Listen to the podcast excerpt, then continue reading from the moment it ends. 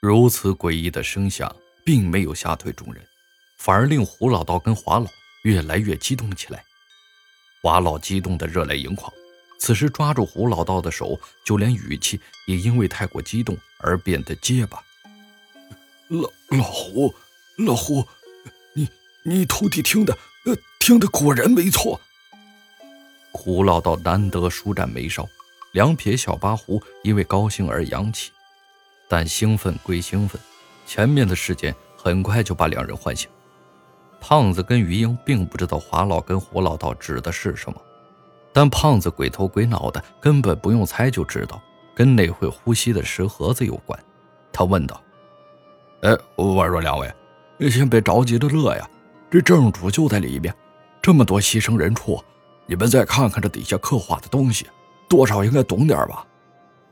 胖子指的是地面那些大小不一的凹槽，那些凹槽布满其间，组成一连串的晦涩东西，其中秘密鲜血，看起来非常的新鲜，就好像这些凹槽每天都有人输送新鲜血液一样。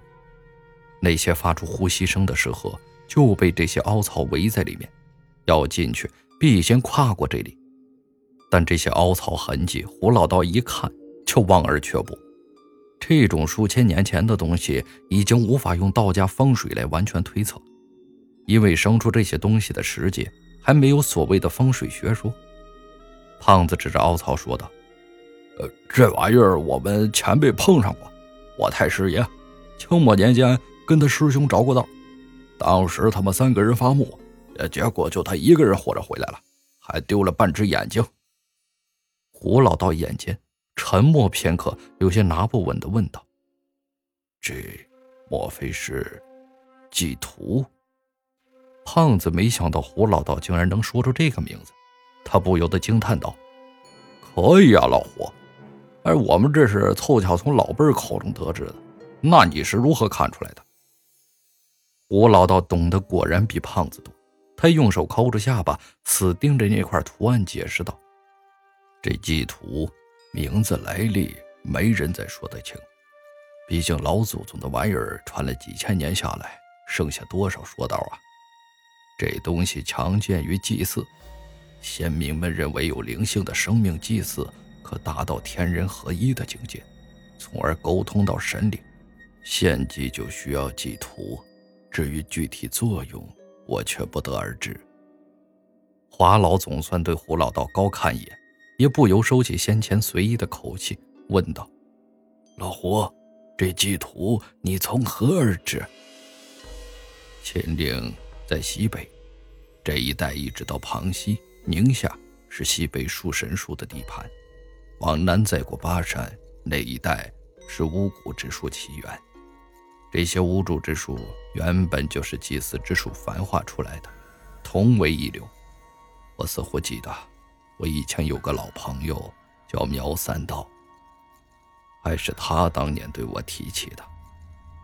胡老道说出的这些话涉及地理人文，此刻他的面色如此凝重，当然没人会怀疑其中真实性。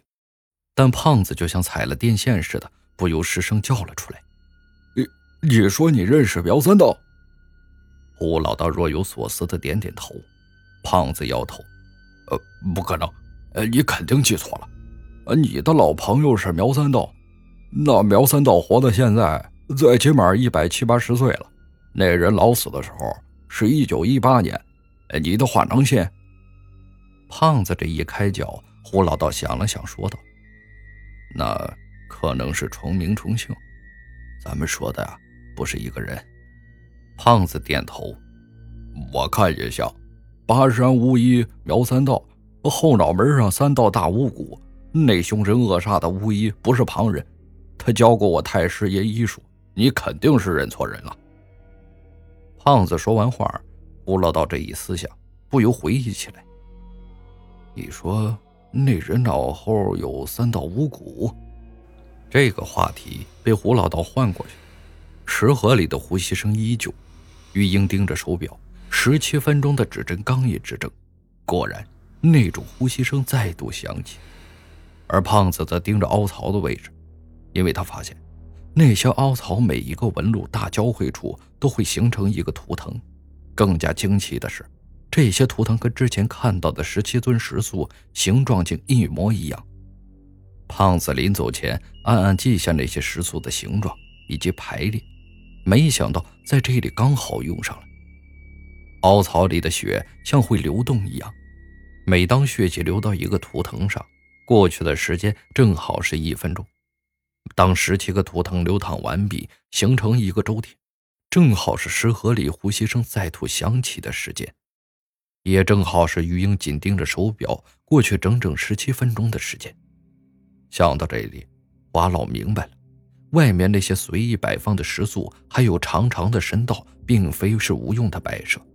或许正是由于他们的存在，才会使得这凹槽内的血液周天流转顺畅。加上这石盒里的呼吸声，这样巧夺天工、匪夷所思的构造法门，早已让人忘记了惊叹。至于这巧夺天工的设置背后，这些石盒里面究竟有什么，那正是他们此次前来的目的，将推演一一证实。在经过短暂的考虑之后。胡老道先是占算了一卦，卦象显示乃为大凶之兆。但事情已经到了这里，成功勾起了众人的好奇心，就连胡老道自己都已经无法自拔。他也把之前的顾虑抛在脑后，眼看是大凶征兆，自然要排干支，算定时辰方位。按照这天的日程来看，喜神在东南，他们第一时间踏进门内东南方。胡老道从口袋里掏出一把草来，飞快把稻草绑个草人，贴了张符，用红绳扎住。被他绑好的纸人，随着他念咒做法，符火在他身上绕了三圈，竟然缓缓站了起来。胡老道凝神喊道：“草人，草人，我与你取名为金宝，金宝听令。”胡老道的八卦镜抽出来，手电光束一照镜面。光华被反射到草人身上，他朝前方一指，那条叫金宝的草人竟一点点朝前走了过去。虽然速度很慢，但落在于英眼里已经十分的神奇。众人的眼光直直盯着那个叫金宝的纸人。之所以给草人起名字，那是预防生变，不然一旦被破法，可能师叔人都会受到牵连。没想到胡老道的顾虑果然成真了。金宝刚刚踏过凹槽，走进去两三步，浑身冒起了青烟，很快就变得焦黑无比，就此倒地不起。吴老道的额头密密麻麻的全是汗珠子，他赶忙顺手抄起一道保身符，往额头上这么一贴。几乎在这同时，贴在头上的符咒突然燃烧，吓得神经紧绷的胖子一跳。几人被他这么一搞，瞬间提高了警惕。华老也稍稍后退。询问胡老道：“阿胡，你没事吧？”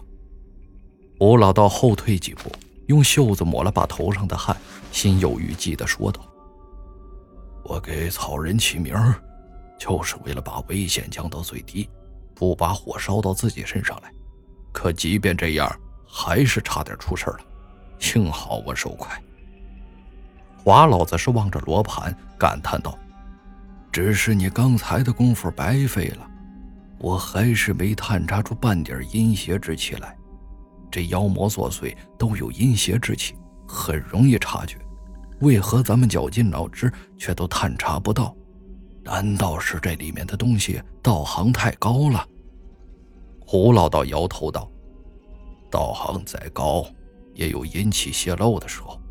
刚才曹仁被破后，迎面而来。”我感觉一股肃杀之气，咱们都忽略了，可能这整个地宫里都没有妖孽。没有妖孽。此话一出，胖子跟华老全都凑了上来。就听胡老道说道：“咱们都忽略了一种东西，煞气。所谓的煞气，并非妖邪之气，人们常说的一个人凶杀恶煞的模样，形容的其实就是那一种气势。”当然，这里说的也不是人，而是动物，狮子、老虎，甚至其他大型食肉动物，随便一声咆哮就能把人吓个半死。在秦岭山里有很多这样的事情发生，动物的感触是最敏锐的。一般山里有啥大型动物下来，哪怕隔得很远，也会把圈里的牲口吓得趴在地上，浑身发抖，不停啼叫。这影响家畜的东西啊，就叫煞气。煞气的作用可不小，更能驱鬼，甚至是灭魂。所以民间也有化煞一说，指的就是这。胡老道叹道：“外面老李他们不敢进来这第三道石门呐，我大概明白了。”他们是真的不敢进来，这里的煞气之重，只怕正是他们的克星。胡老道这么一说，也解释了罗盘察觉不到阴气的原因。这样一说，也算是合理了。华老他们再一想，之前听到鸣音时我描述的线索，铁链声、咆哮声，加之人的呼吸声，无一不佐证了这一点。只是，究竟是什么东西煞气这么重？这地宫又经历了数千年，那东西依旧在咆哮，岂不是依旧还活着？这样的结论越发让人头皮发麻。吴老道说道：“这里的煞气之重，早已超过成精的虎狼，踏进凹槽，只怕会孽去一身的魂魄。”胖子好动问道：“呃，孽一身魂魄，那不就是死了吗？”所以啊。不能立刻进去，一定想办法化煞。煞气化不完，咱就不敢进去。华老掏出自己的化煞符，加上胡老道的符纸，正在想着办法，但远远的便又听见一阵阵脚步声，声音很剧烈，好像很多人飞快奔跑一般，速度之快，那些声音转瞬已经到了跟前儿。于英警醒，手电筒往外一照。正好看见一个其中摄像师的脸，胖子紧跟着就打招呼：“呃，你们不是不敢进来吗？”摄像师还没说话，就像是呆板的傀儡，眼睛直勾勾地盯着胖子，直接几步来到他身边。霎时间，一张血盆大口突然张开，那张嘴的额骨直接打开，刻模样吞下一个榴莲简直不在话下。那嘴张开的额度早已经超出了正常人。伴随摄像师张开的巨口，两排尖利如锯齿般的白牙令人森然发汗，腿肚子乱转。我日了！胖子到底是灵性，看到那张口的时候，强忍住害怕，一脚踹了出去。一边于英飞起一脚，将摄像师踹出门外，但后面的咆哮声大作。摄影师的身后密密麻麻站着十来个人，老李他们赫然都在起立。